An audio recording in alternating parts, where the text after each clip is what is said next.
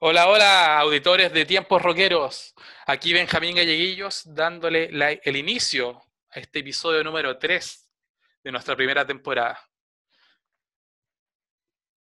Acá habla Cristian Reinicke, que acompaña a Benjamín Gallillo. ¿Cómo estás, Benjamín?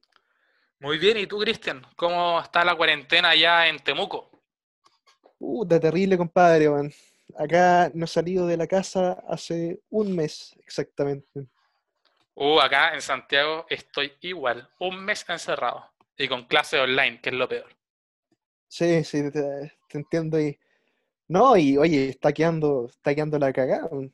Viste, ahora había unos tweets que en, en Estados Unidos ahora es el- el centro de la pandemia, con 14.000 muertes, viejo, y 140.000 contagios más o menos. 140.000 contagios solo en Nueva York, weón. En general tienen como 400 y tantos mil contagios. Sí, está la cagada. Y sabéis Sí. que eso ha traído como consecuencia que se han cancelado una cantidad de festivales y conciertos terribles. Sí, Y uno de weón. esos que lo que más me dolió fue que se canceló la gira que tenían los Red Hot Chili Peppers con, con John Frusciante de nuevo, weón. ¿Me podéis creer? Sí, weón, como que los astros no se quieren alinear, weón, para traernos a John de nuevo. No, terrible. Oye, ¿qué te parece si hablando de este tema de la cancelación de conciertos, ¿por qué no hacemos este episodio de los Red Hot Chili Peppers, weón? Me parece, pues, weón. Buena idea. Y ¿Y para sabéis eso vamos. ¿Y, es que- ¿y sabéis qué? ¿Sabéis qué? Justo tengo un amigo que es fan fan y, y tira datos espectaculares de los Red Hot Chili Peppers. Es doctor de Lo los Chili Peppers, pues, weón. Sí, pues doctor en Chili Peppers. Lo podríamos Chili invitar a este Peppers, episodio. Lo podríamos invitar a este episodio. Me, me gusta, weón. Acá les presentamos a don Gonzalo Mariambio, alias el doctor, pues, weón. El doctor Frankenstein. ¿Cómo están? Bien Muy bien, ¿y tú? Muchas gracias por Bien, participar. bien, aquí. Sí, pues no, yo feliz de participar aquí. Como un fan desde chico, de, desde que tuve el Stadium Arcadium en mis manos, eh, feliz de aportar aquí con el programa, con todo lo que se pueda, con la anécdota y, y toda esta locura de esta banda. Nosotros estamos más felices que tú. ¿Y qué te parece que sin más preámbulo entremos de lleno en este episodio de los Red Hot Chili Peppers? Ya, pues buenísimo. Démosle.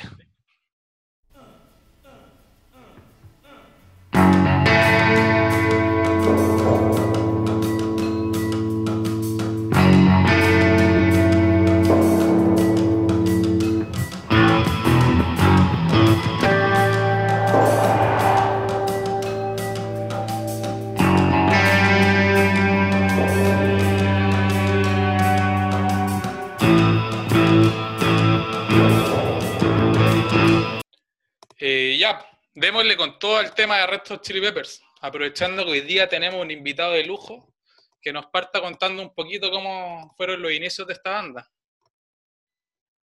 Claro, empezaron porque se conocían Flea y Anthony, que llegó a un colegio que se llamaba Fairfax, y ahí empezaron a hacerse amigos, se juntaban, y, y Flea en esa época tocaba la trompeta.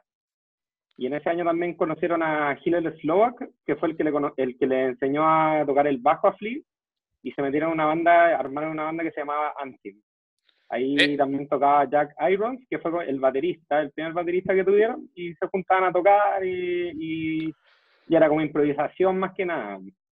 Sí, pues todo muy en la onda de que como eran todos compañeros de colegio, como un hobby más que nada. Claro, pues, claro.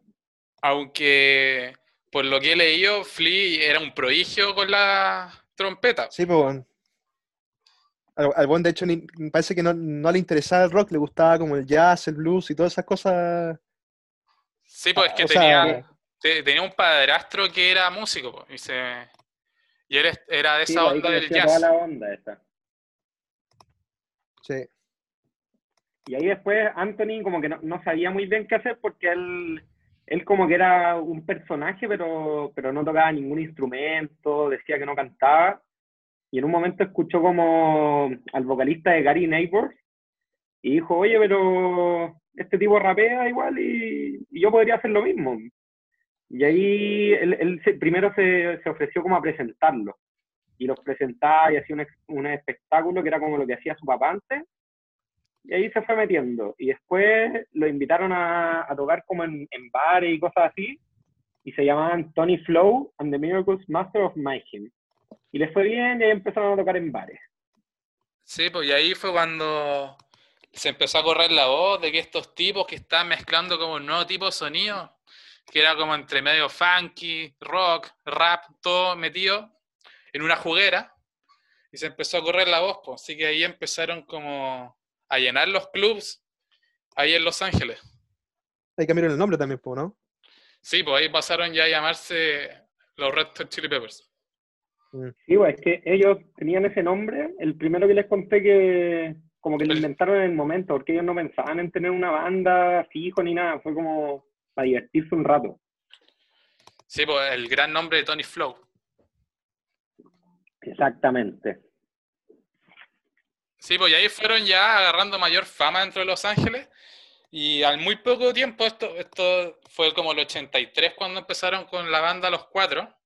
Eh, Anthony Flea, eh, Jack Irons y Gil Slovak. Y ya en el 84 ya han firmado con EMI para grabar No, el primer claro. disco. Claro, e- eso es lo que quería hablar, po, porque eh, en un principio estos gallos tienen un- el demo de, una, de canciones en específico, y e- estas canciones, con los espectáculos que se había mandado en, en Los Ángeles, eh, alcanzan importancia, po, y ahí los contrata EMI, ¿cachai? Entonces, ¿qué es lo que pasa? Tenemos 1984, esta banda de cuatro, que ya no, no van a ser cuatro porque eh, Hill Slock y Jack Irons tenían un compromiso pendiente con la banda. Entonces, Con Como What ellos- Is This. eso. Exactamente. la- sí. La que era antes era. Antim. Exacto. Entonces, el punto que como eh, ellos ya estaban comprometidos a grabar un, un disco con esa banda, no podían grabar otro disco con otra compañía disquera, con otra banda distinta, ¿cachai? Entonces, sale eh, Jack Irons y Hill Slock. ¿A quién se consiguen? Y ahí empiezan las rotaciones en esta banda. Efectivamente. Como guitarrista llega Jack Sherman, que creo que era un músico de sesión de, o sea, de mediana importancia. Y por otro lado llega Cliff Martínez en, eh, la batería. En la batería. Y Sí. esa es la formación con la que graba su primer disco. Sí, que se va a llamar The Red Hot Chili Peppers. Ah, Hay una cosa curiosa con este nombre, que ellos, es- ese fue como un nombre comercial, como para hacerse conocer, pues, querían ponerle otro nombre a este álbum, querían ponerle el nombre de la primera canción. Coyotes. Exactamente. Sí. Pero Pero la sigamos- disquera les dijo que no. Sí, es que igual ellos tuvieron, ellos tuvieron problemas con, o sea, porque tú, sabes que cuando llegáis a una disquera, y más encima cuando eres nuevo, los buenos te, te imponen un productor, pues. Entonces, eh, el productor que le impuso Emi en este caso fue Andy Gill. Y los problemas entre Andy Gill, Flea y Anthony eran, eran más o menos, porque por eh, un lado el productor quería hacer como una música un poco más pop, y estos gallos traían eh, sus demos de música que era que era súper enérgica, eh, media punk y hartas cosas. pues. Y ahí tuvieron hartos problemas. De hecho, Anthony en un, en, no sé si fue en el Scar Tissue que escribió, que de repente en el estudio eh, Andy había dejado la, la libreta así donde escribía sus cosas en la, del álbum y en unas, can- en unas canciones estaba tachada, tachada con shit, ¿cachai? Entonces, eh, bueno, este dijo, y más encima era una de las canciones como más enérgicas que más habían, eh, que habían, habían trabajado. Y fue como que desde ese momento la relación entre, entre estos dos tipos eh, no pudo más y grabar el, el disco se puso muy complicado. Sí, pues de hecho, este disco, como cuenta Anthony después en su biografía que citaste, es uno de los que menos le gusta porque dice que no logró captar su esencia verdadera. Claro, o sea, en, en Scar Tissue Anthony dice, a mí si me ponen el, el The Red Hot Chili Peppers como el álbum de 1984, yo prefiero mucho más el demo que nosotros hayamos hecho en 1983, porque, o sea, eh, la autoría de las canciones está toda, en teoría, está es, de los cuatro miembros originales, más estos, estos dos otros que llegaron, ¿cachai? Porque las canciones que traían era, eran de los cuatro originales, ¿cachai? Claro, estos eran Y músicos co- de y soporte. completando, completando un poquito la anécdota de eso que le, le encontré en la libreta tachado shit. Ahí esa anécdota termina en que ellos dicen como, ah, ¿de verdad queréis ver mierda?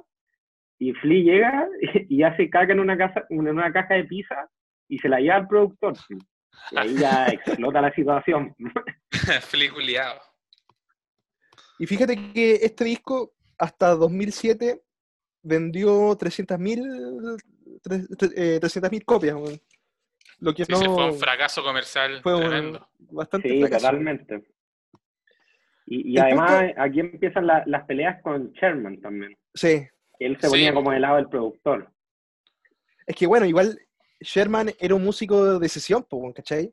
El weón, eh, o sea, de hecho el mismo Anthony decía, yo, yo con, con Sherman, a, a pesar de haber tenido mis diferencias con el, con el sujeto, yo aprendí mucho del gallo porque el, el weón sabía de, um, cómo componer, cómo arreglos de canción y todas esas cosas. Entonces, yo creo que obviamente se iba a poner del lado del, del productor teniendo en cuenta a gallos que no había conocido antes. po. Sí. Entonces, estos gallos salen de gira por su disco y en eso Jack Sherman ya no va más. La situación no, dio para más y resultó que Hill Slog se había aburrido de su banda anterior. Entonces vuelve con Gloria y Majestad. Y acá, hablando más o menos 1985, cuando se empieza a grabar el segundo disco de ellos, el Freaky Style.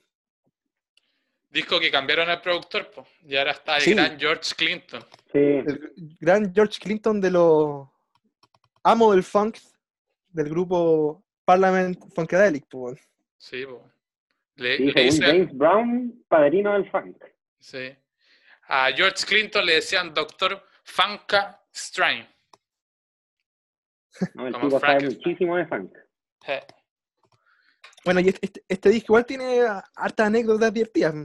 En primer lugar, fue, según lo que he leído la crítica en internet, fue que eh, este disco fue el disco menos rockero de los, de los Chili Peppers.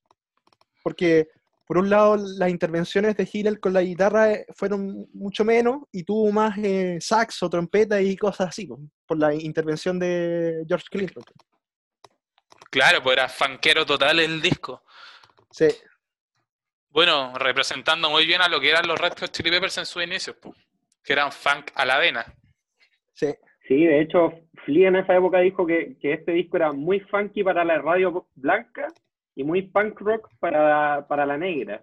Entonces al final quedaba como en el limbo de todo lo que era. Sí, pues por eso no le fue tan bien tampoco en, la, en las ventas. Claro. No, piensa que, bueno, acá Cliff Martínez, hablando un poco más del disco, Cliff Martínez grabó la batería de este álbum.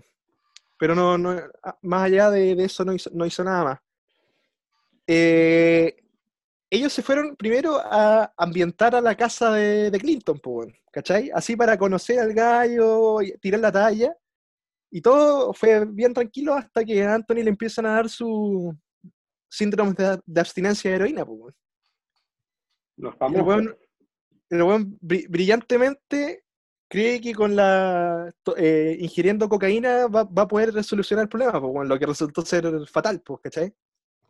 Claro. Eh, pero bueno, aparte de eso, el- el- este gallo superó en cierta medida el, el problema que, que- que tenía y lograron grabar. Este disco salió en el 85, ¿no? Sí, sí. Sí.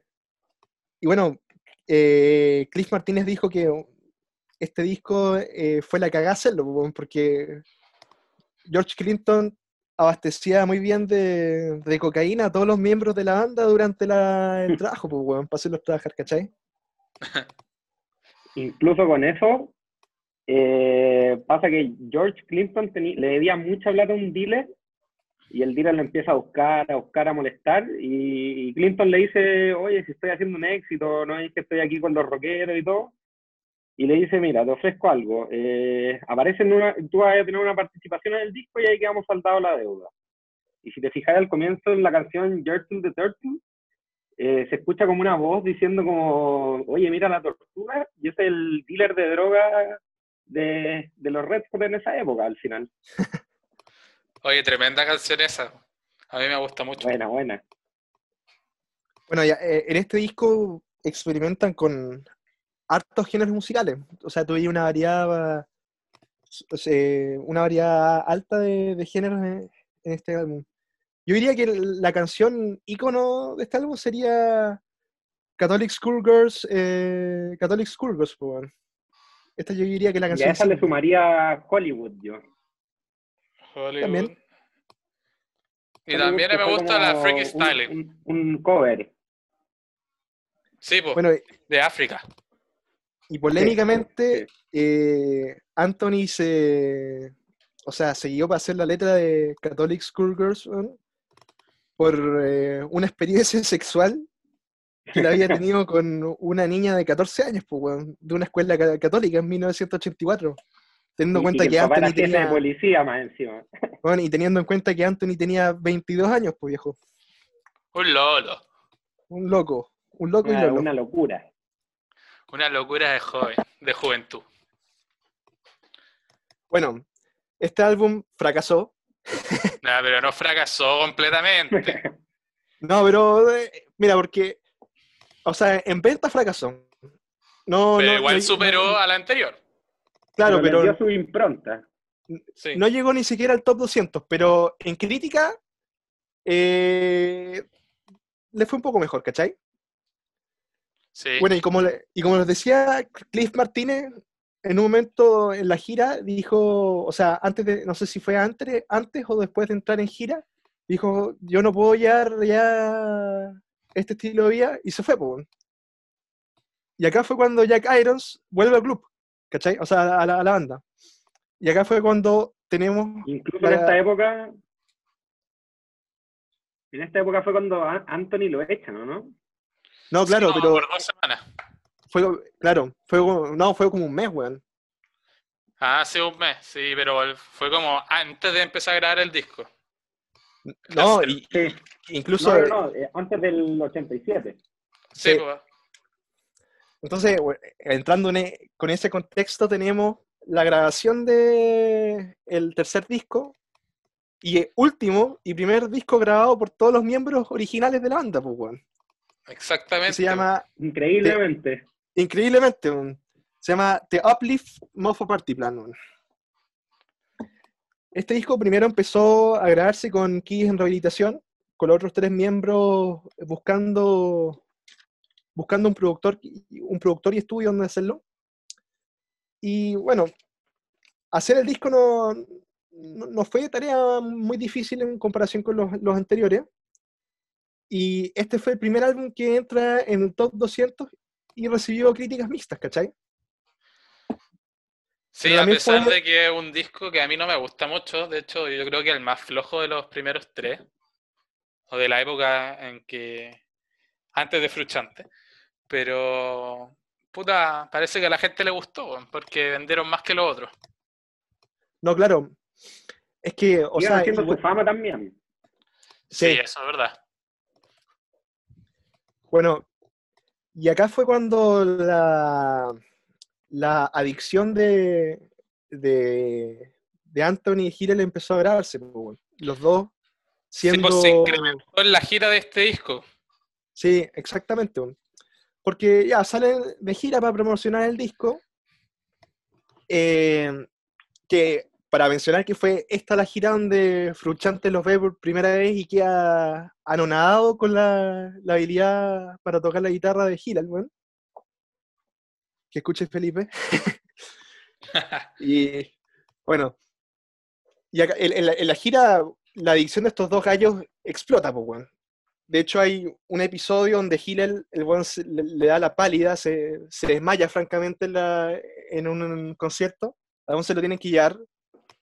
Lo echan de la banda dura- durante un tiempo. Pero Von vuelve porque al final de cuentas era el amigo del, del colegio, estos gallos los conocían a todos, ¿cachai? Y fue acá con, con eh, Hill y Anthony, empezaron a decir, ya, ¿sabéis qué? Yo me apoyo en ti y tú te apoyas en mí y así vamos a, a vencer la adicción, pues, weón. Y hacen una gira exitosa, pues, porque entre los dos buenos se cuidan de tratar de no consumir droga.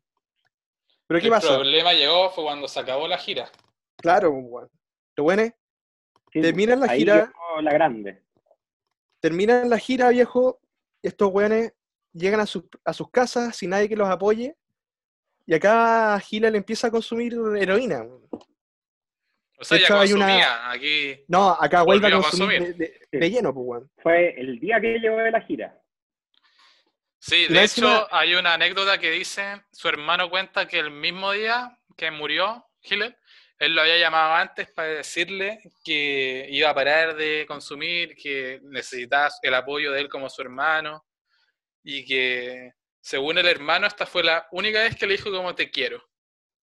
Sí, no, sí, e- eso lo viste en el, en el documental. Sí, yo- eh, pero, Sí. weón, eh, acá le- lo, lo impresionante es que el weón está súper conflictuado con, la, con su hábito de, de- de esta adicción.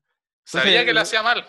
Sabía que le hacía mal y sabía que la. Y, él no quería hacerlo porque sabía que la banda le estaba yendo muy bien, el weón estaba, estaba tocando fino. Entonces, como que había una, un conflicto en, en él más o menos. Y bueno, de repente al weón lo están buscando por cinco días seguidos, no lo encuentran en ni- ningún lado. Lo llaman, no pasa nada. Y trágicamente el weón en 1988 lo pillan en su casa, muerto, de una sobredosis de heroína. po, weón. Ahí llegó... Lo contó la policía, tuvieron que echar abajo la puerta de su departamento. Claro, y el weón, o sea, después la autopsia resultó con una sobredosis de heroína que, que era increíble. Más Sí, encima pues, este gallo, este gallo nunca reconoció realmente que su problema con la heroína fuera tan grande, entonces nunca fue a rehabilitación. De hecho, Así Anthony es. lo llevaba y todo, y, y como que no hacía caso, iba a las reuniones, pero como por, por obligación más que nada. Bueno, yo creo que igual es el problema de todo drogadicto. Piensa que tiene la, la situación Obvio. en control y está hasta el, hasta el cuatro letras. weón. Incluso a Anthony le pasa que, que dice como, no, si lo tengo bajo control, cuando quiero lo dejo, y, como que va bajando las dosis, pero un círculo vicioso al final.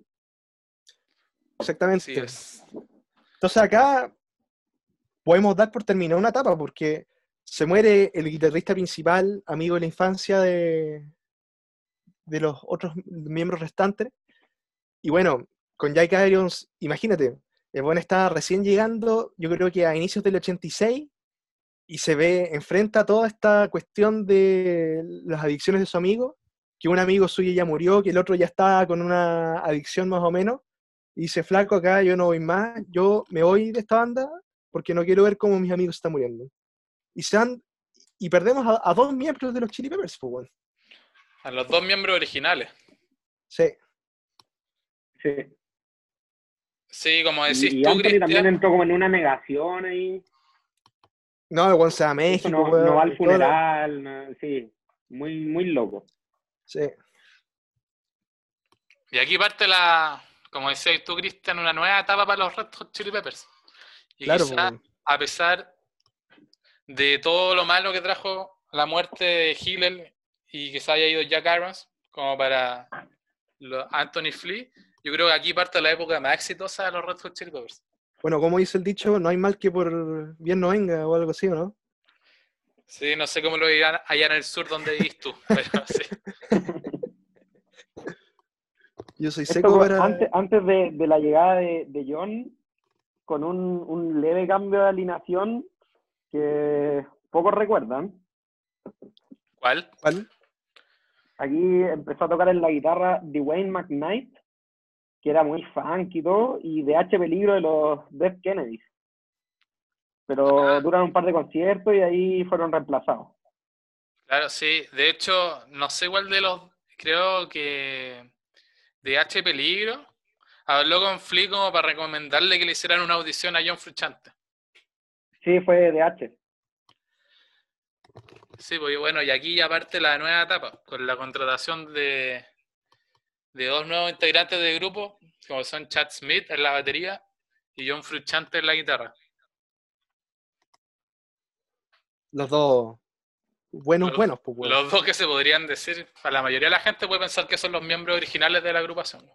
Yo antes pensaba, o sea, de chico cuando escuché a los Chili Peppers y todo eso, y me leía las biografías así a lo más, yo siempre pensé que eh, estos cuatro weones, lo- los, que están ahora, ahora, eran los miembros ori- originales, weón. Yo siempre pensé que los Chili Peppers eran una, una banda de los 90.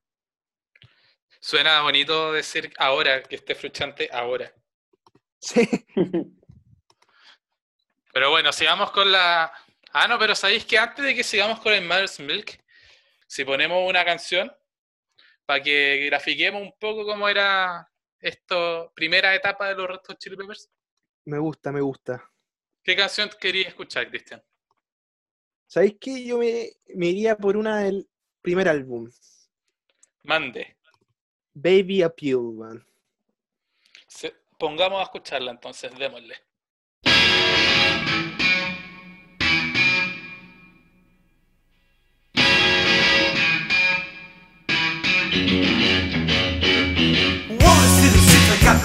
In my box. I'll play the chili pepper so the public can rock. Excuse me, mister, won't you hear my thoughts? I'm playing the band, yeah, we're called the red hot. While I'm boy, I'm afraid not. I've got no time to think and talk, but it's baby rocked out on the spot. Was a shaking and a kicking that a bit of time. Her pop said no, but she just couldn't stop. The kid had a case of Todd the Rock. Here's a funk effect that I know is real. The red hot tab made you feel. They did a funky feel that makes them feel.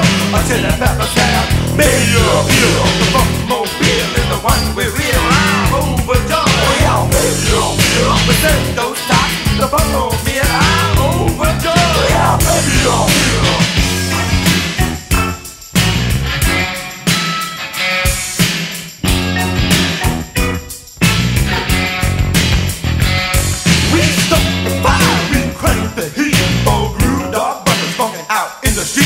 Collapsing on the floor when Hoodoo and me about the house, skip, jump up and baby the beat. She was a shaking and a kicking nose in a bit of beat.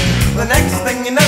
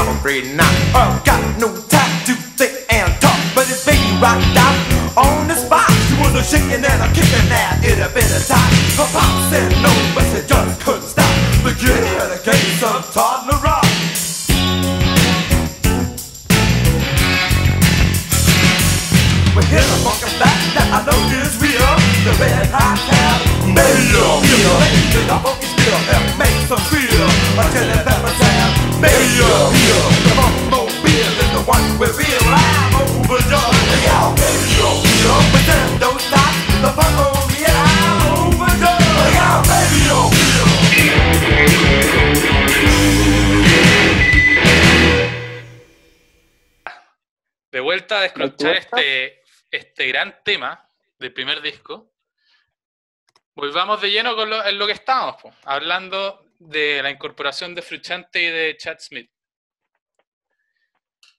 Bueno, con esta nueva formación empezaron a componer en el año 88, un poco después de la muerte de Hillel, el Mother's Milk, que sería su cuarto disco de estudio. Ojo Eh, que, que Chad estuvo a punto de, de no quedar en la banda. Fue como Sí. el, el- el- el último en la. Fue el último O en sea, llegar. Claro, en una wea así. El Y 48, apa- aparte que 50, le- algo así. él, él fue como recomendado por una amiga que tenían y lo vieron con esa pinta así como de, de rockero tipo Guns N' Roses y, y medio que se llevaba mal con todo y le dijeron como, ya tú quedas en la banda, pero te tenés que cortar ese pelo feo que tenés. Y él dijo, ya yo me quedo en la banda, pero no me voy a cortar el pelo, es imposible. Y ahí dijeron, ya, este es, este se nos plantó y todo, y, y con este nos vamos. Cuando tenía pelo. Sí, pues. Y al final tenía- después descubrieron que, que, no, que no cortarse el pelo era, la excusa porque se estaba quedando pelado. Como el Yo no hablemos de eso mejor, por favor. eh, sigamos. Yo estoy pelado ahora. No, bueno. hermoso, hermoso. Sí.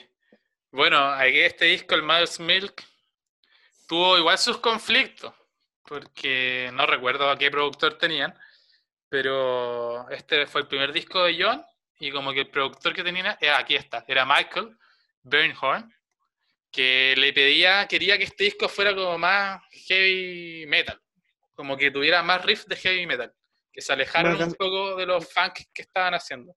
Más Guns N' Roses, pues. Sí, por, por la época, todo. Y eso a John le molestaba porque a él no le gusta tocar así. A él le gusta más el tema suave, improvisado, como todos La conocen a John. Sí, las- más psicodélico. Pero eh, el productor le daba con que tenía que ser riff más de heavy metal. Y eh, bueno, igual logró hacer un par de canciones que fueran así, en las cuales destacan Stone Cold Bush, que es más como heavy, comparado con las demás del álbum. Y Higher Ground, que fue como muy impulsada por el productor también, el, el cover de Stevie Wonder. Sí, que al final se convirtió en uno de los grandes éxitos de, de los Red Hot. Y es una, es una muy buena canción. Sí. Sí. Bueno, Sí, este porque disco igual tiene con varios. un- también con letras más oscuras, como con la muerte de Flock y todo. Hablan No, pero igual- droga. Fíjate que igual hay, hay hartas canciones que venían grabando con Slovak que se incluyen en el álbum. Por ejemplo, Magic eh, Johnson eh, es una canción que había- habían eh, ellos ideado con, con Hill, po, weón. y que reconocía. O sea, la- no es reconocida. A nosotros que nos gusta mucho, la, la escuchamos. Sí. También está el cover de Fire de Jimi Hendrix. Un polémico cover. Así que años más Vamos, a- tarde, vamos a cuando, hablar después de eso. sí, cuando lo tocaron en Woodstock 99. Sí, terrible. Sí, terrible cagazo que pasó ahí. Y Eh. ha- hay una, una parte hablando de, de Guns N' Roses, en la canción Punk Rock Classic, terminan con como el intro de Sweet Child of Mine. Sí. Eh, sí, pues al final de la canción creo que Fruchante se ve, hace como ese, no sé si será un homenaje, pero metieron ahí. de homenaje poco. Sí. Quizá era un hueveo para chat, quién sabe. Bueno, este disco, al, al, al gran éxito después. sí, pero antes de entrar en el Blood Sugar, hay que decir que el Mother's Milk fue el primer gran éxito a nivel de venta de discos que tuvieron los Red Hot. Aquí ya vendieron casi 3 millones de copias. Y Claro. incluso esa- ocuparon en, bueno, no lo ocuparon en verdad en el disco, pero tienen un B-side de este disco que se llama Show Me Your Soul, que fue ocupada la, de banda sonora en la película Pretty Woman.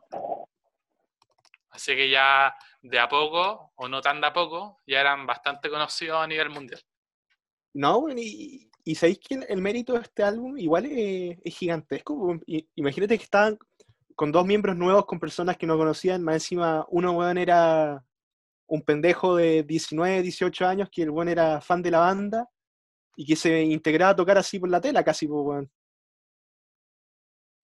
Sí, po, eh, fue difícil, pero yo creo que era el momento justo para que se juntaran estas cuatro grandes Se, se personas. juntaron los astros, como, Sí. como dicen. Sí, bueno, porque al final terminaron siendo de, de los cuatro miembros de los Red Hot, tres por lo menos son grandes como referentes en lo que hacen. Porque Chad Smith es un genio de la batería, inspiración de muchos bateros de hoy en día. Yo tenía Fruchante, que fue considerado weón, como el mejor guitarrista de los últimos 30 años, según la, una revista, no me acuerdo igual, creo que la Rolling Stone. Y tenía Rolling Stone, me y tenía Flea que, weón, para muchos, weón, es el mejor bajista de la historia. Compararle solo con Paul McCartney. Y Anthony Anthony. Y Anthony, no un gran vocalista, pero le da como Es que- le da lo que necesita la banda, weón, nada más. Pero el buen- ¿sabéis Creó, un estilo. sí, No, además de ser frontman, igual le, encu- le encuentro mucho mérito a, la- a las letras que escribió después del, del Marsmill, weón. sí. Se puso, más, se puso tiene- harto más profundo, weón. Tiene un, un- siempre fue un talento para escribir Anthony, desde, desde chico. Y, y tiene buenas letras. Sí. Sí, bueno, démosle con todo al gran éxito. De hecho, ayer hicimos una encuesta de cuál era el mejor disco de los Red Hot y ganó, peleadamente ganó este disco. Para mí el mejor. Para mí también. ¿Qué opina Cristian? Yo tengo mis reparos, pero Ya. Después lo- los detallamos. Bueno, esta historia del Blood Sugar Sex Magic parte con la premisa de que se le había expirado el contrato con EMI. Ya se le había acabado el contrato que tenían con su disquera, entonces antes de partir a grabar tenían que ver contratos con distintas disqueras, a ver con cuál firmaban. Cuenta la leyenda que tenían un contrato prefirmado con Sony, pero finalmente se inclinaron por Warner. Porque Warner le da esa libertad de que pudieran elegir el productor y hacer lo que ellos quisieran. Cosa que Sony parece que no le mal que lo entrega. escogieron. Sí, porque Y aquí con el fue cambio- clave para la historia de, la banda. sí, pues Rick Rubin, que al final fue productor hasta el I'm With You. Fue como por 20 años productor Sí. de los Red Hot. El quinto Red Hot. Sí, pues. Dicen que lo sacaron para el último disco porque se lleva mal con Josh. Ojalá, yo creo que ahora va a volver para el próximo disco. Esperamos. Esperemos que haya próximo disco también. si es que no nos morimos todos antes. Si no se acaba el mundo. Así es. Bueno, como decía Gonzalo, Rick Rubin, que era el productor, que de hecho había sido productor de grandes bandas como Run DMC, los Beastie Boys, les dio la completa libertad para que hicieran lo que quisieran con este álbum. Y así fue como comenzó la gran idea de que todos se fueran a vivir juntos, para tener un proceso de composición musical mucho más como ameno. No tener que ir a los estudios, que siempre es más estresante y la cuestión. Se fueron tres de los cuatro integrantes a vivir a una mansión en Los Ángeles. El único que no fue fue Chad, que dijo que le daba miedo porque estaba embrujada la, la casa. La mansión que había vivido Houdini. Sí. De hecho, hay un documental buenísimo y que narra todo este John, proceso. Claro. Y según John, como que esa casa tenía poderes especiales que le da a su guitarra. Es que en esa Bueno, época John, John estaba en ¿Con otro qué, otra planeta. sustancia, ¿Con qué otra sustancia habrá estado?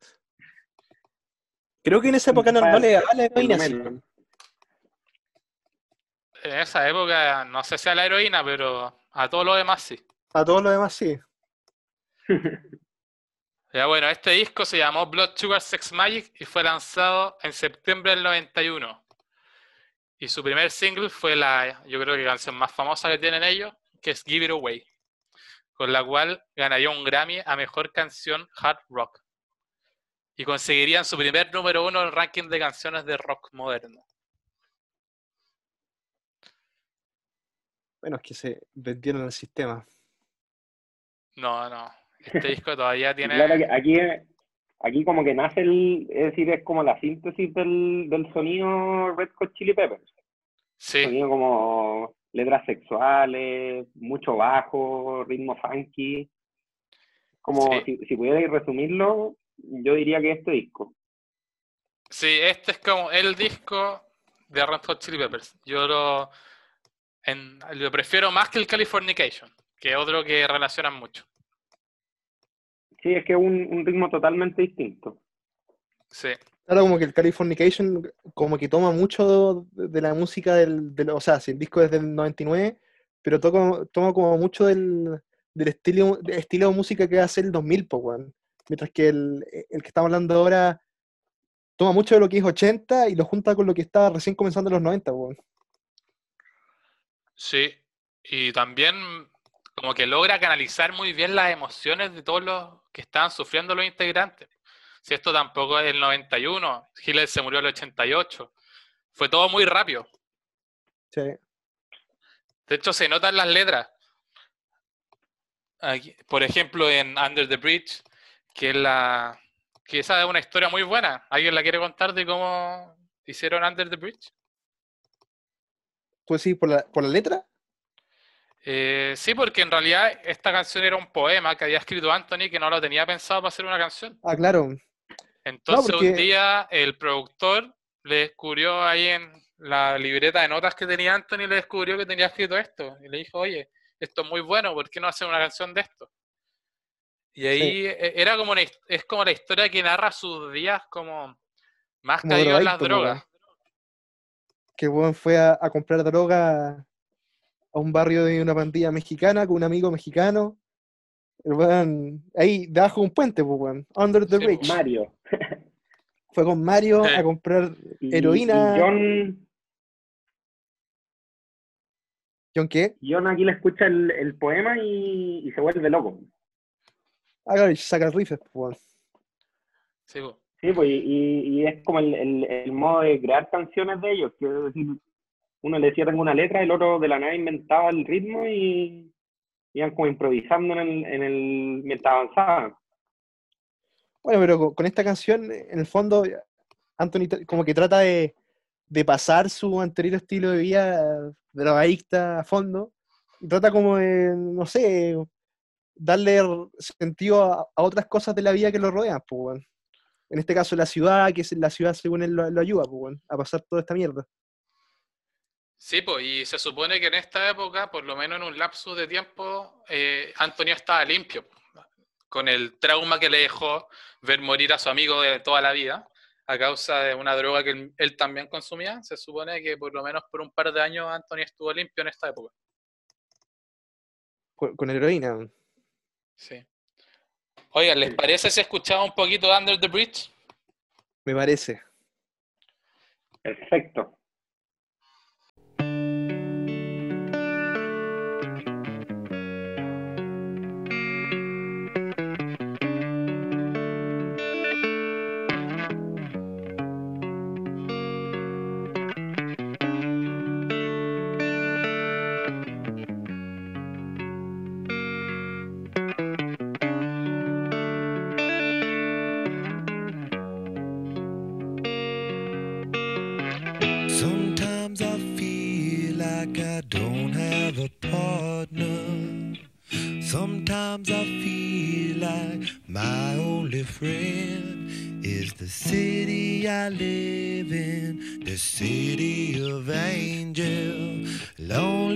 As I am, together we cry.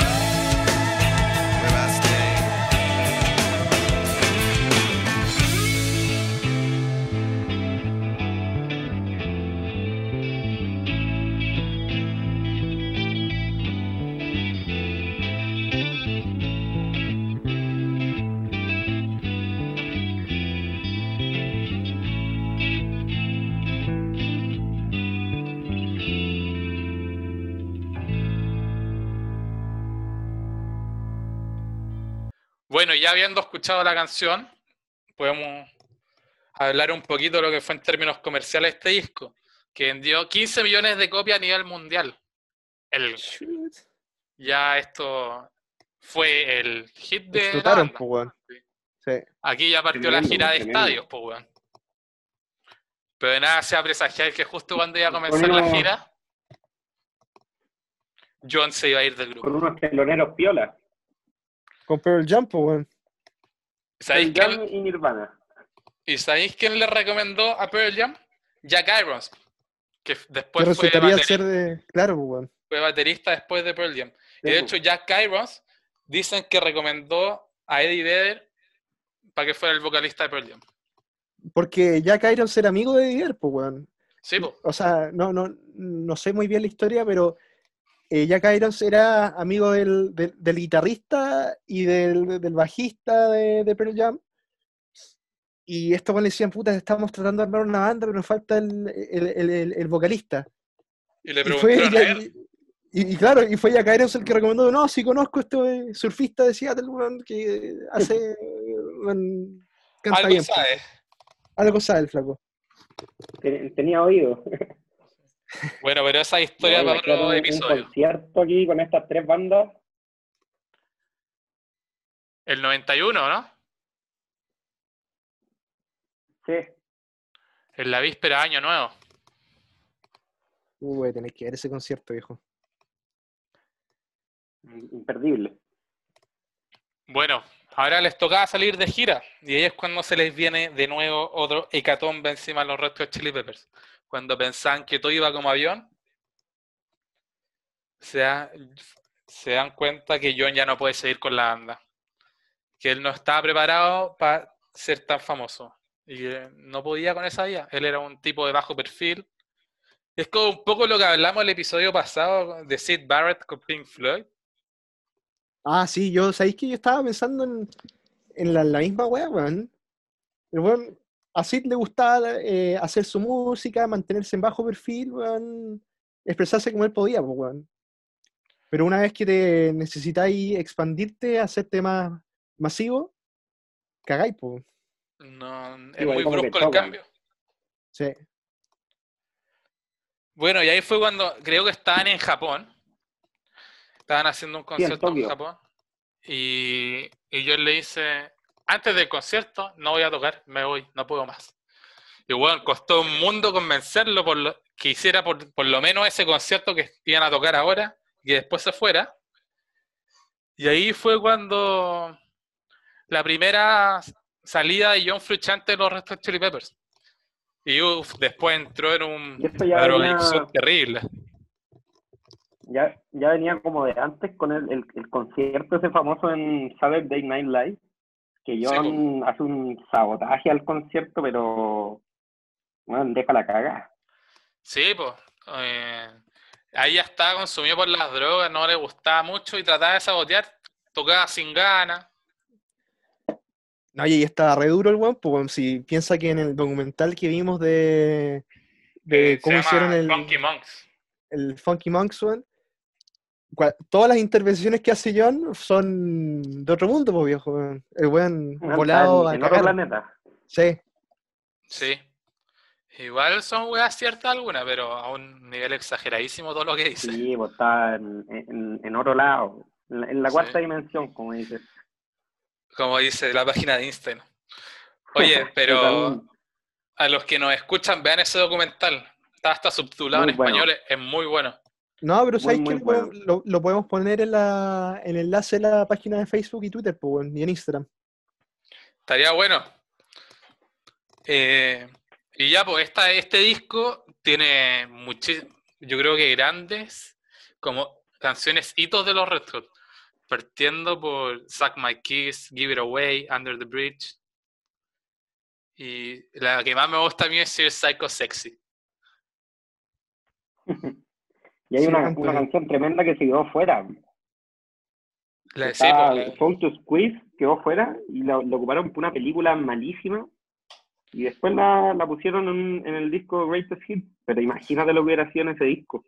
sí, de hecho, en el documental muestran cómo la crean. Eh, bueno, con la salida de Fruchante del, del grupo, asume un guitarrista de reemplazo, que en esta época fue Eric Marshall, para terminar de completar la gira que tenían. Y de hecho, como dato, logro, pero antes, como Dale, dato dale. curioso, hay un episodio de Los Simpsons que aparece Red Hot Chili Peppers. Sí. eso Y mismo iba a decir. Era Ah. su mejor logro. era su mejor logro, que en esa aparecía Eric Marshall y daba la voz. Que Aparecía Hay un- como guitarrista. El buen estuvo como un año en la banda y, y apareció en Los Simpsons. Yo pensé Y que era frustrante por lo también. pelado y toda esa weá, weón. Yo pensaba que era Navarro, weón. Pero no. Ya. Pero sale medio rubio, creo. Sí. Sí. Así que, bueno, entró ahí en un episodio de suerte. Sí. Histórico. Bueno, el Blood Sugar Sex Magic fue nombrado por la revista Rolling Stones dentro de los 500 mejores discos de todos los tiempos, en el puesto número 310. Igual es un gran logro. Sí. Y bueno, después de que siguieron la, la gira con Marshall, tocaron por primera vez en el Lollapalooza en el 92.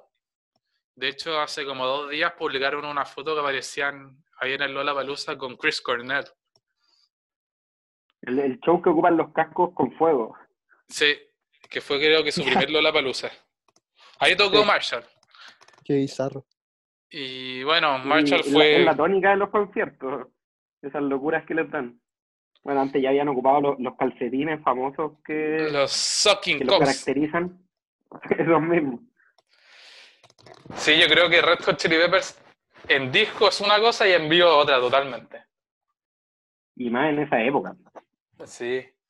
Es como, si queréis ver a los Red Hot, anda a verlo en porque ese, esa es su mejor expresión. Pero bueno, como decíamos, Eric fue eh, guitarrista de gira nomás, y apenas llegaron a grabar el otro disco lo echaron y contrataron al mítico Dave Navarro, guitarrista de de, ah, de de James James Addiction. de James Addiction. Y Y una aquí onda nada que ver con los fue- Red Hot. sí cambió completamente toda la música que hacía Red Hot Chili Peppers. Aparte que Navarro era como un sex symbol y todo, y, y llegar con estos tipos ridículos. Sí, po. Dave Navarro, que yo creo que uno de sus grandes logros fue haber sido pareja de Sacha Grey. y participar en Ink Master. También.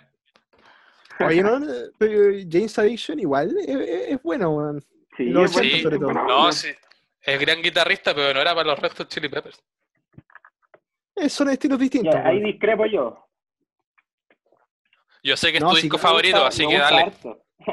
no favorito, ten- pero... Todos hemos tenido pele- peleas con la inclusión de Navarro los Chili Peppers. es que si no nos ponemos como lo- los comentaristas de Instagram que, que piden a John, pero sin ni una lógica. A mí me gusta Navarro, pero no es mi favorito, ¿no? No, pero no, no es que haya sido malo tampoco. Era Es que le distinto. da, claro. le da otra impronta al disco, weón, porque al final de cuentas el buen llega de, de una banda con un estilo para tocar que se adaptaba a él, llega hasta otra donde tiene que tratar de adaptarse al, al estilo que están tocando ellos, weón, lo que según yo no, no, no, no logró, weón, y como que sacan un álbum con un sonido de otra impronta. Sí, pues de hecho, Dave después cuenta un par de años después que él no entendía como el modus operandi que tenían los restos Chili Peppers. Porque eran mucho improvisar, bueno, improvisaciones muy largas y que ahí, de ahí fueran saliendo los temas. Y bueno, no está como preparado para hacer eso. No entendía el por qué lo hacían. De, de hecho, él dice como que de repente Anthony le decía, oye, juntémonos a, tocar y cantar un poquito y decía como que tenía una canción que grabar que vamos a tocar, como no voy a entender que, que fueran a improvisar, a tocar por gusto, nada de eso. Sí, pues eso fue uno de los grandes problemas porque como que afectó un poco la química del grupo. Ya no eran tan orgánicos, sino que ya se nota un poco más las canciones que son un poco más forzadas. De hecho, yo de este disco Flea, destaco Flea y un par de Anthony como que dijeron. Flea y Anthony como que querían ya que, el, que la banda siguiera sí o sí. Sí, po. Igual No, tiene claro, buenas canciones. Aeroplane es un temazo. Sí, Sí, temazo, no, temazo. Tremendo. My Friends, del corazón de Anthony. po. Sí, se logra escuchar. Y Coffee Shop. Esa es buena, es buena, pero no, no un hitazo. Y Pi, ¿para qué hablar de. Pi?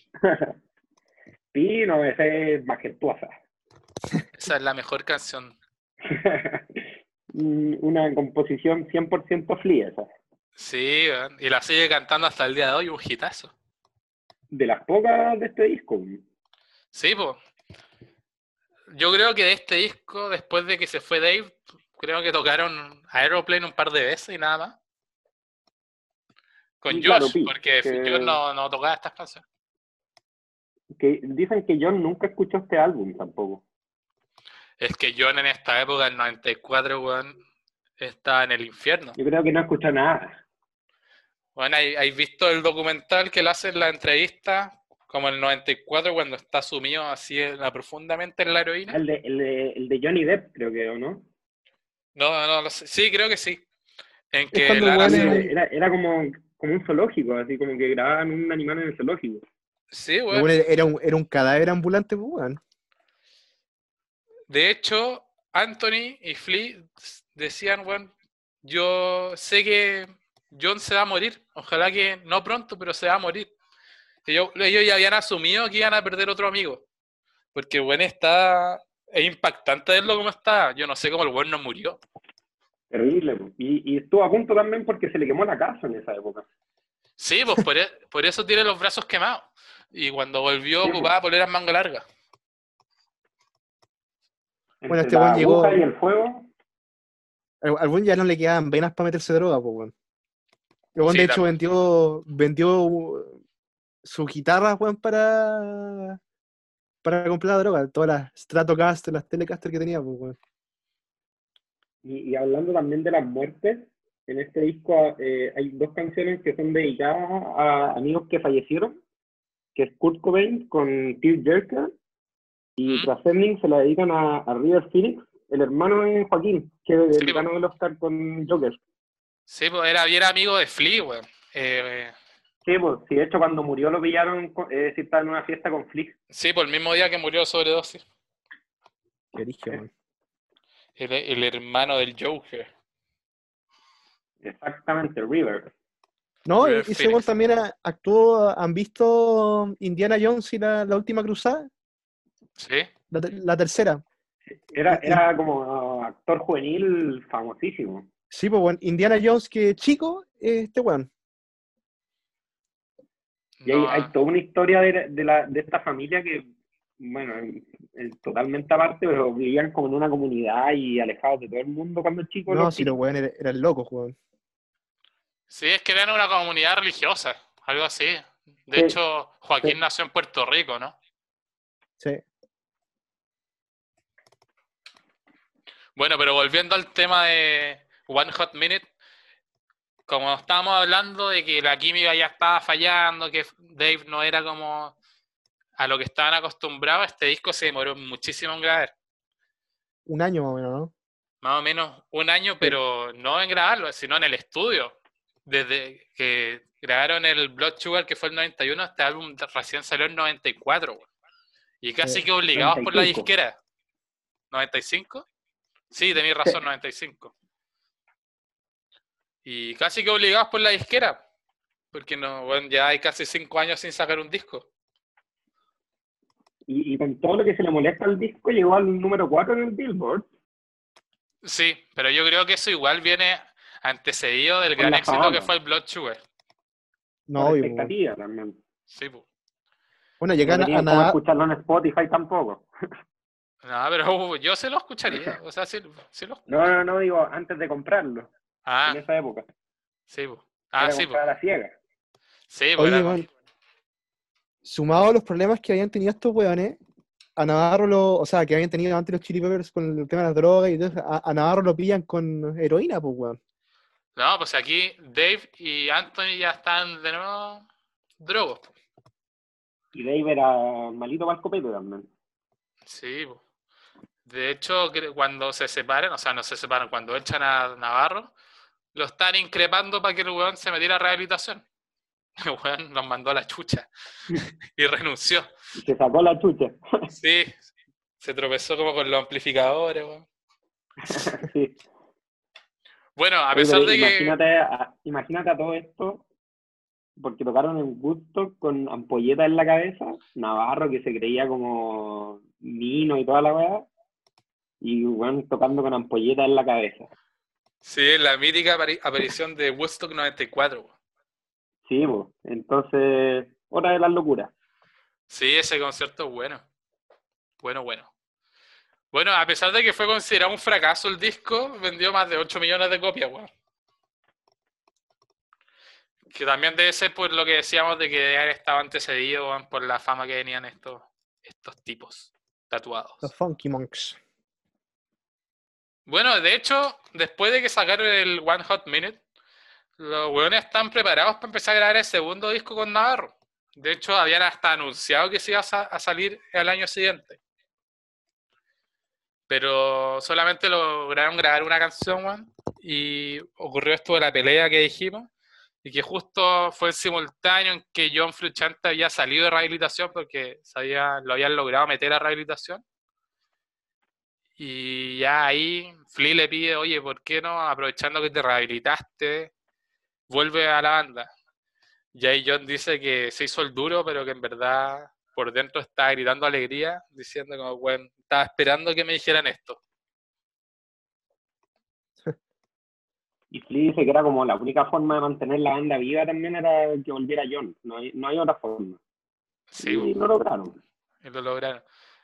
Y bueno, eh, como dato curioso, la, la canción que lograron grabar de este supuesto segundo disco con Navarro se llama Circle of the Nose.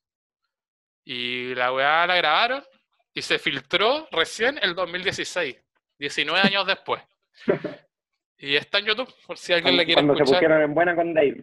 Ahí está, se filtró, no sé, de haber estado bueno en un. Ni siquiera existían los pendrive, no sé en qué weá que lo hubiera encontrado. Oye, hay una canción muy rara en este disco y que lo hablaba con el Benja el otro día también. Walkabout suena como que escuchando samba de los, de los Chili Peppers. Así que si la pueden escuchar, yo quedé impactado. Sí, yo también cuando era- me dijiste el otro día que la escuchara también. Demasiado rara. Del One Minute. Rarísima. Sí, del One Hot Minute. Sí, Walkabout. Voy a tener que escucharla, weón. Bueno, y con Y Se nota esta. que están metiéndose en otro estilo. Sí, pero no dio para más y tuvieron que volver a su guitarrista prodigio, John Frusciante. Los niños. Bueno, yo creo que es momento, ya que terminamos la, la etapa de Dave, que es como una etapa intermedia entre los Red Hot, de que escuchemos Aeroplane, ¿o no? Que yo creo que es como el Temón. Temón, temón. temón de, de esta época. El- el- lo mejor de lo mejor de Dave. Sí. Así que démosle para que nuestro... Con ese coro celestial al final. Con los niños. Sí. Sí, y un bajo de free también al final muy bueno. Vamos Así entonces. que, así que vamos para que la gente no se aburra de escucharnos a nosotros nomás.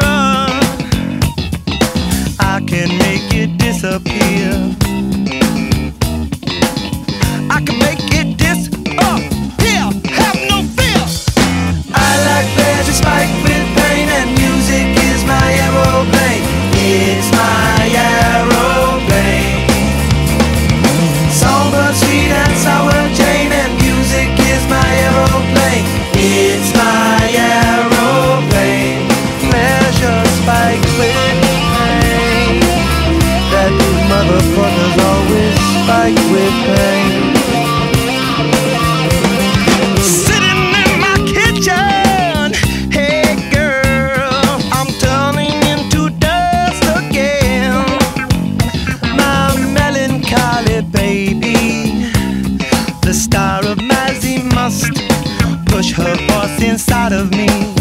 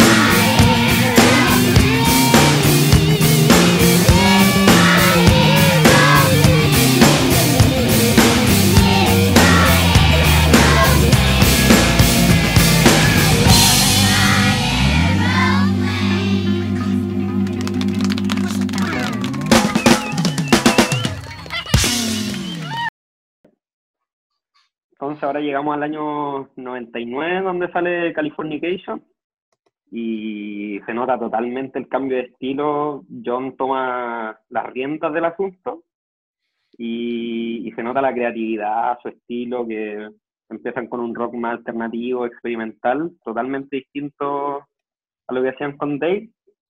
Y se van con este disco que fue un hit, un hitazo. El disco más vendido de los Chili Peppers hasta el día de hoy. Y también que este disco deja un poquito un, un sabor amargo porque después todos empiezan a encontrar lo malo. ¿Por qué? Porque sean como música más melódica, weón. Sí, pues, y la gente después dice, ah, que se fueron con lo comercial y, y lo popero. A, a mí me gusta ese nuevo estilo que sacan. Sí, pero onda, si uno escucha Scar Tissue y te ponen después Out in LA, que es del primer disco, es como, bueno, son dos bandas distintas. Sí, Sí, Son, son dos bandas, sí. quizás eso molestó a los más puristas, como se dice. de hecho yo creo Yo que creo parece que- que... No, dale, dale. Vale, que, que yo creo que para empezar a escuchar esta época hay que, que sacarse de la cabeza el- el- los Red Hot antiguos. Sí. Sí, Anthony, como dato curioso, no sé si fue en este disco o en un anterior en que empezó a tomar clases de canto, pues, weón. Porque el weón. En este me parece. Porque el weón, o sea, en un principio como que rapeaba, después entre que rapeaba, gritaba y cantaba, y ahora como que trató de empezar a cantar, pues, weón.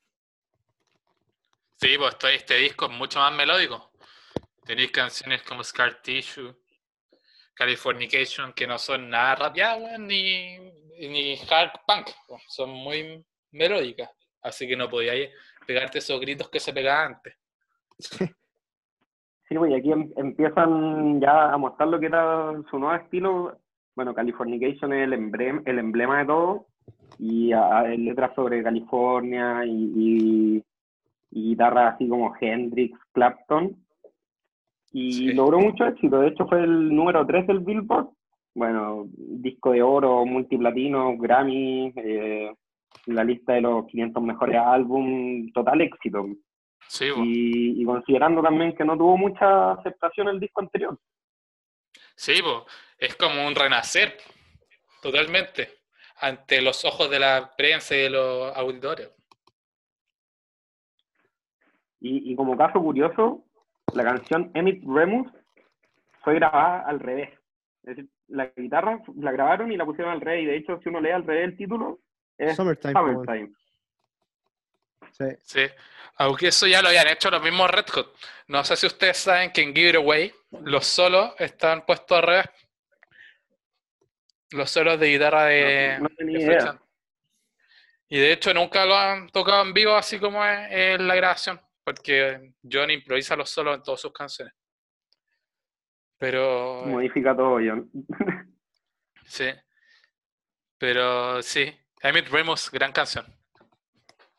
Y aquí empezaron con, bueno, la gira del, del show, del disco, y en el, el concierto que les decía, el de Woodstock, que lo- aquí lo que pasó fue que ellos llegaron como con la idea así como, ya toquemos y después nos vamos. Y Woodstock en esa época ya no era como paz y amor, flores, eh, marihuana, era un poquito más dura la cosa. Y, y ellos no tenían pensado tocar Fire, y la hermana de Jimi Hendrix fue la que le escribió. Y dijo como, oye, ya nadie está pescando lo que fue Woodstock y podrían hacerle un homenaje. Y bueno, ellos tocaron Fire y después al día siguiente se enteraron que estaba quedando la cagada en el público. De hecho, violaron gente, hubo incendios gigantes y, y le echaban la culpa de que ellos estaban incitando a la gente con esa canción. Sí, pues bueno. Ese eh, mítico concierto que Flea sale en pelota. Ese mismo. Imagínate, pues, estaban violando gente y, y sale Sí. este weón en pelota. Y les cuesta poco salir en pelota así, pues, weón. No, pero bueno, está en pelota, de verdad en pelota. Literal, literal. Hay imágenes que, que se, se puede ver todo. Sí.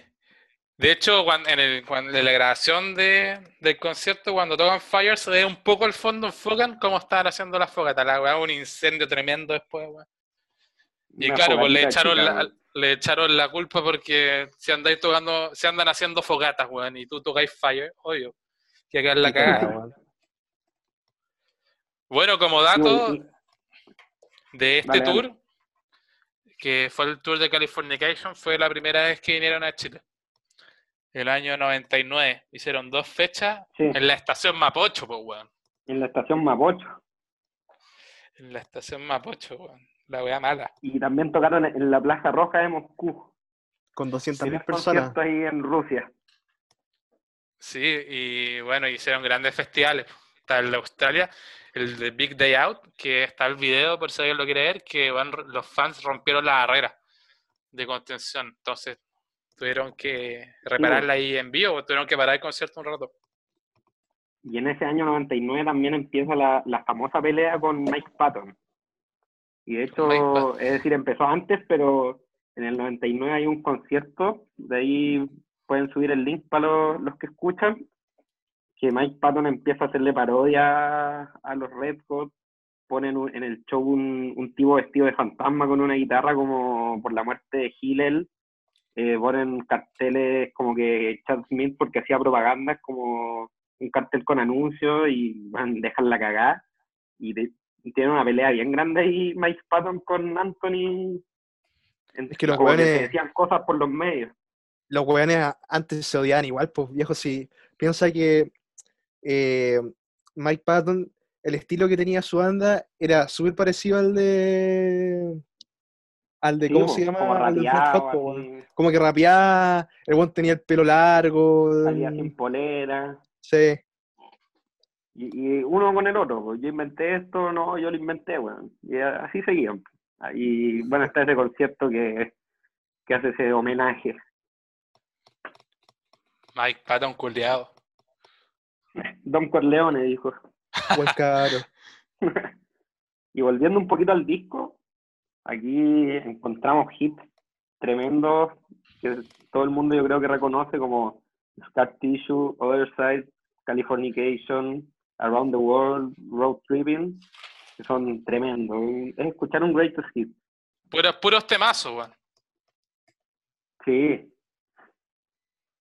Y con eso pasamos al By the Way, muy criticado además, en el 2002. Sí, yo creo que uno de, Criticado en el- yo creo que uno de mis discos favoritos, weón. De los y- y restos, que fue muy criticado por el, por el estilo, porque era más popero y, y seguía como en la línea de Californication y ya se empiezan a extrañar las canciones funk. Claro, sí. No, pero ahí ya cruzaron una línea que ya era complicado Sin volver, pues, retorno. Sin retorno, Sí. viejo. Y. ¿Cómo se llama? Me perdí. Y, y Estamos bueno, hablando escuchando este disco, a, mí- a mí se me hace un poquito largo el disco. Como que tiene muchas canciones de relleno. Hasta que uno llega a Venice Queen, pero yo encuentro que fue, fue demasiado. El disco dura poco más de una hora, igual es- no es tan largo, pero sí hay varias canciones. Es pero, que, pero da la impresión. sí, es que hay varias canciones que son muy lentitas, weón. Entonces eso te hace Por eso mismo. que el disco sea más soporífero. Sí, pues un disco melódico, mm, bueno, ha- habla de, de como la pena, tiene letras más oscuras y, y también otras canciones como alegres, así más, más baladas. Y Sí. el público más duro y puro no le gustó mucho. Exacto. Igual tiene canciones hits de los Red Hot, como Can't Stop, Sí, By the way, Dose, Those. The Sí. Y Queen, lo, lo que te decía. como una mítica interpretación en Slane Castle de, de Fruchant. Sí, pues eso, iba a comentar. eh, En, ahí, en la gira de este, de este disco fue el, el famoso concierto que recomendadísimo de verlo en YouTube. Siempre es bueno verlo cuando uno llega al carrete, para quedarse dormido. dos, dos horas. Sí. Tremendo, tremendo. Y, Sí. y también fue, fue dedicada a la, a la mentora de, de Anthony en la rehabilitación. Ah, La bueno, eso no sabía. Sí, que ella justo se había cambiado a Venice y murió un día después, una cosa así. Un, un Ah. poquito después, no me acuerdo bien, pero, pero a ella se la dedicaron. Venís ahí en, en Los Ángeles, ¿o no? Sí, por la playa. Sí. Venice Beach. Y, y aquí tiene un, un par de canciones funk, ¿no? Que es como Can't Stop y, y Throw Away Your Television. Que esa canción es muy buena, weón. Pero es más buena en vivo. Porque ahí clases. John, se manda una tremenda improvisación al final que recomiendo a todos que la vean. Y esto nos lleva al, al disco, para muchos también, que puede ser el mejor, pero hay como opiniones divididas también, Stadium Stadium. Sí, pero antes de eso, un 2006. paréntesis, un paréntesis, y en el 2003 sacaron el Greatest Hits, que era como un recopilatorio de canciones de los discos anteriores, desde que desde Blood Sugar hasta el By the Way. Y, y ahí lanzaron un par de canciones que habían sido B-sides, como decías tú antes. Ahí lanzaron el Soul to Squeeze. El, y lanzaron un par de B-sides que tenían de los últimos discos que son Fortune Faded y Save the Population. Oye, yo, yo creo que podríamos ir con Soul to Squeeze, ¿o ¿no? ¿Tú? As- Me- como me usted gustaría. invitado y nos costó mucho tra- traerlo acá, le vamos a hacer honor a su petición y vamos a escuchar Soul to Squeeze. Buenísimo. Así que démosle.